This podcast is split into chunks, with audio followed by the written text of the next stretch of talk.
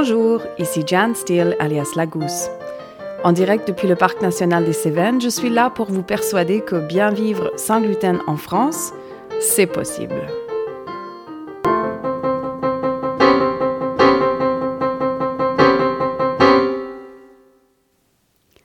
Gérante d'une cuisine pédagogique et d'une chambre d'hôte 100% sans gluten dans le Parc national des Cévennes, je suis aussi malade cœliaque depuis toute ma vie et maman de deux enfants qui eux aussi mangent sans gluten. La communauté des personnes vivant sans gluten est en croissance permanente. Mon objectif est d'offrir à ces gens des pistes vers une vie meilleure sans gluten. Allons-y.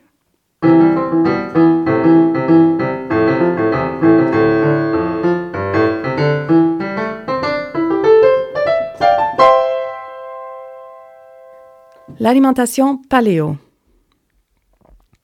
Les pionniers du mouvement paléo viennent de différents horizons.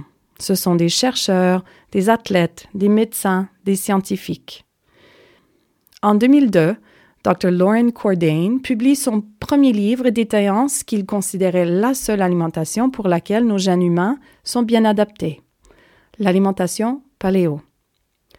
Fondée grosso modo sur les aliments que mangeaient les chasseurs-cueilleurs depuis des millénaires, la version moderne de l'alimentation paléo ne cherche pas tant à reproduire l'alimentation ancestrale que de s'en inspirer. Car aujourd'hui, il y a bien sûr bon nombre d'aliments auxquels l'homme ancestral avait accès qui n'existent plus.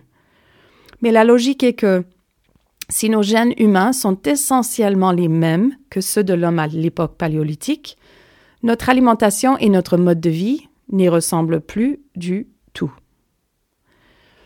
Une autre limite donc importante pour les adeptes du mouvement paléo est la révolution agriculturelle il y a 10 000 ans, à la suite de laquelle l'alimentation humaine s'est vachement recentrée, jeu de mots volontaire, autour des produits céréaliers et le laitage animal. L'objectif de l'alimentation paléo est de déjouer les effets néfastes qu'ont bon nombre d'aliments modernes sur le corps humain. Les maladies dites de civilisation, n'existait pas autant chez nos ancêtres, et l'une des explications à cela se trouve dans nos assiettes.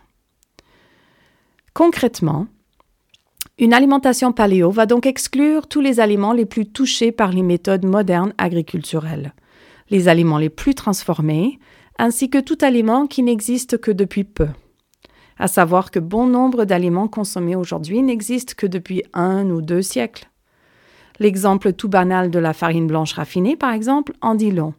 Elle n'est apparue que vers la fin du XIXe siècle, suite à l'invention des meules en fer. Une alimentation paléo est donc sans céréales, qu'elles soient avec ou sans gluten, sans sucre raffiné, sans huile raffinée et sans aliments transformés. C'est l'utilisation des produits bruts. Point. Le résultat au niveau de la nutrition est une alimentation dense en nutriments qui suit les saisons. La majorité de l'assiette consiste en des fruits et légumes, des poissons et fruits de mer et ou des viandes élevées dans le respect de l'animal, ainsi que des graines et des oléagineux en petite quantité. Au-delà de l'assiette, les adeptes du mouvement paléo poussent aussi leur réflexion jusqu'aux écueils de notre mode de vie moderne les effets néfastes de nos métiers pour lesquels nous sommes assis de longues heures chaque jour, le sédentarisme généralisé qui relègue trop souvent la totalité de notre mouvement corporel à une séance de sport trois fois par semaine, la lumière blanche qui émane de nos ordinateurs, nos tablettes, nos téléphones, et ce à toute heure de la journée, déréglant nos rythmes circadiens et engendrant des problèmes de sommeil. La technologie omniprésente qui nous incite à nous déconnecter du monde naturel et de l'autrui. Le déséquilibre quantifiable quant au temps passé dans notre vie professionnelle versus notre vie de loisir.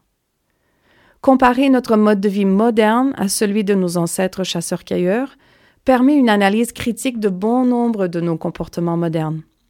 Cela nous permet aussi d'imaginer comment revenir à faire autrement en retrouvant les habitudes saines du passé qui n'ont plus cours aujourd'hui. Bon nombre des adeptes d'une alimentation paléo sont aussi des adeptes du crossfit, du movenat ou de l'hébertisme, une activité physique qui vise à améliorer non pas la silhouette, mais la santé corporelle, en retrouvant le plein registre du mouvement de nos articulations, un tonus au niveau de l'abdomen qui soit protecteur de la colonne vertébrale et qui nous permet de nous tenir en équilibre. L'utilisation de nos bras et de nos épaules pour nous déplacer par terre, ce qui procure une agilité renforcée.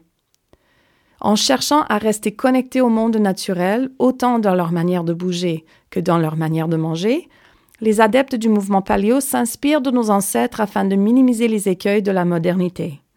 C'est la quête d'une belle vie longue, mais surtout saine.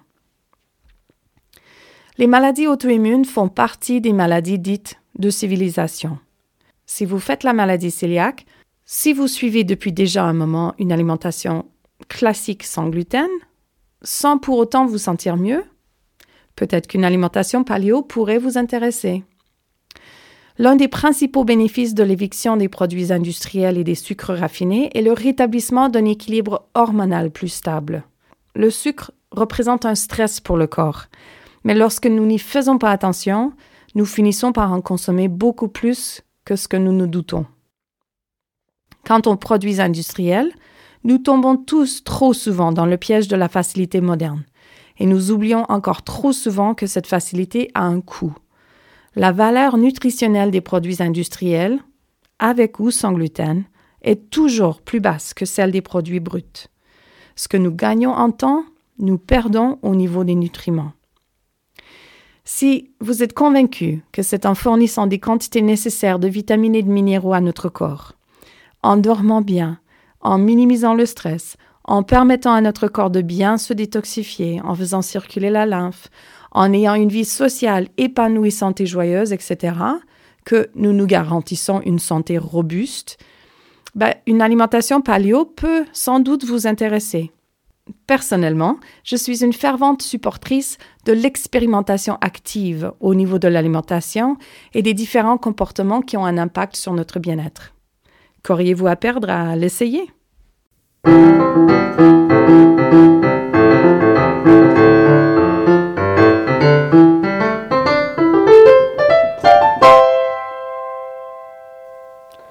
Ce podcast se veut une célébration de la vie sans gluten en France. Vous avez une question par rapport à la vie sans gluten? Posez-la. Plusieurs fois dans l'année, on fera un épisode foire aux questions pour essayer de vous trouver les réponses. Car vous savez, la question que vous avez vous, d'autres l'ont aussi sans aucun doute.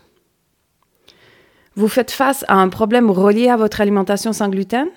Parlons-en.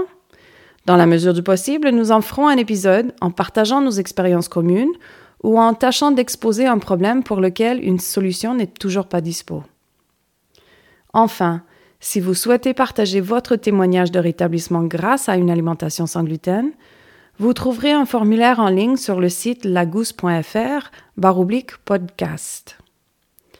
Vous aider à retrouver un mieux-être sans gluten, c'est ma passion. N'hésitez pas à vous abonner pour être au courant dès la sortie de chaque épisode. Plus notre communauté est soudée, plus facilement nous pourrons échanger des réponses et des solutions à nos différents problèmes. Bien vivre sans gluten en France, c'est possible. Les défis sont nombreux, mais les solutions aussi. D'ici un prochain épisode, portez-vous bien.